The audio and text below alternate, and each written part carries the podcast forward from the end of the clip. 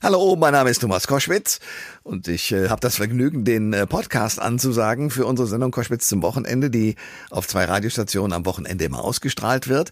Dort kommen viele Gäste vor, unter anderem der Wirtschafts- und Politikjournalist Gabor Steingart, der im Grunde genommen ein ganzes Unternehmen um sich herum hat der angefangen hat mit dem sogenannten Morning Briefing, was man inzwischen als Podcast auch hören kann, und der auf äh, der Pioneer One, einem Schiff, auch rumfährt und politische Interviews führt und alles Mögliche veranstaltet.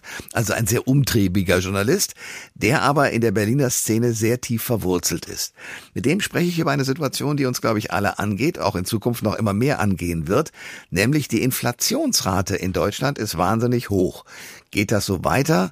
Und wenn ja, was kann man dagegen tun? Und geht das so weiter? Was kann man dagegen tun? Und warum ist das alles so? Antworten von Gabor Steingart jetzt in diesem Podcast. Viel Spaß dabei. Der Thomas Koschwitz Podcast. Der Wirtschaftsjournalist Gabor Steingart ist jetzt mein Gast. Das Morning Briefing äh, kann man jeden Morgen von ihm lesen, mittlerweile ja auch hören. Es gibt sehr gute Podcasts von ihm und mit ihm. Und jetzt ist er bei mir in der Sendung und wir sprechen über die Wirtschaft. Im Oktober hatten wir eine Inflationsrate von 4,5 Prozent, die höchste seit 28 Jahren immerhin. Aber die deutsche Politik, auch die EZB, wiegeln ab. Der ganze Spuk sei schnell wieder vorbei. Also haben wir gar keinen Grund zur Sorge? Doch, wir haben Grund zur Sorge und schon das Abwiegeln ist, ist Teil der Sorge. Hier wird abgewiegelt, weil man seine Geldpolitik äh, nicht ändern möchte in Europa bei der EZB und äh, das ist schlecht, weil diese Inflation betrifft die Leute und wenn sie länger anhält, äh, dann frisst sie sich wirklich in die Vermögen, in die Sparkonten rein. Äh, für viele Menschen wird es jetzt eng. Wer 2020 noch gerade so mit seinem Geld hingekommen ist, ist jetzt statistisch betrachtet schon einen Tag vor Monatsende pleite. Also wie können wir mit den steigenden Preisen denn umgehen?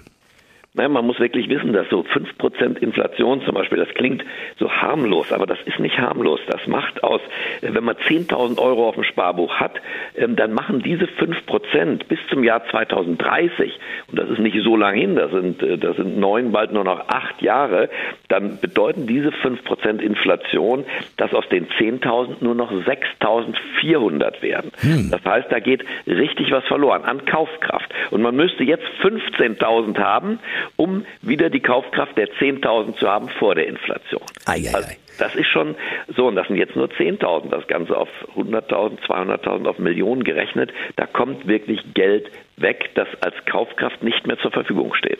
Aber es geht ja einmal um die Kaufkraft, aber zum anderen auch der, um, um die ein oder andere, sagen wir mal, Altersvorsorge. Also was ist mit den ganzen äh, Lebensversicherungen? Die gehen doch pleite bei dieser Inflation, oder? Na, pleite werden die nicht gehen, die werden nur ihre Ausschüttungen reduzieren und es stehen am Ende ganz andere Zahlen als die, die man sich vor zwei, drei Jahren vorgestellt hat. Äh, und trotzdem, Sie hatten ja auch gefragt, was kann man tun? Es ist schon so, dass man was tun kann. Äh, man kann zum Beispiel anders sparen als auf dem Sparbuch, denn der Vorteil, wenn man so will, dieser Geldflutungspolitik ist ja, dass alles außer Sparbuch äh, wunderbar funktioniert. Also die Aktienmärkte laufen hoch in Amerika und in Deutschland. Da gibt es wirklich viel zu verdienen.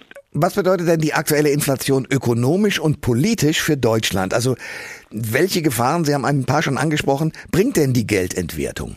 Na, man muss sich genau angucken, wo kommt sie her. Ein Teil ist vom Staat selber gemacht. Unter dem Banner des Klimawandels wird die Energie planmäßig, muss man ja sagen, planmäßig vorsätzlich verteuert. CO2-Steuer und anderes, was da jetzt noch kommt.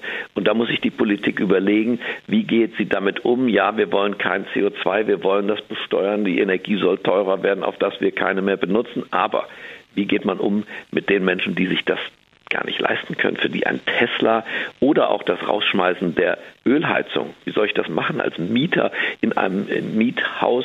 Kann ich nicht einfach die Ölheizung rausschmeißen. Ich habe einfach nur die teure Rechnung äh, an der Backe hinterher. Und das heißt, der Staat muss auf diese Menschen Rücksicht nehmen. Also wie könnte er das tun? Indem er hier äh, nachlässt, äh, einen Teil seiner Steuern nachlässt, auch beim Tanken ehrlich gesagt ist. Die Hälfte der Tankrechnung geht an den Staat. Es ist nicht so, dass die Ölmultis, äh, die sind auch unverschämt, aber der Staat ist mindestens so unverschämt. Die Hälfte bei Öl und Benzin und so weiter, ungefähr die Hälfte sind staatlich administrierte Steuern, Abgaben und ähnliches.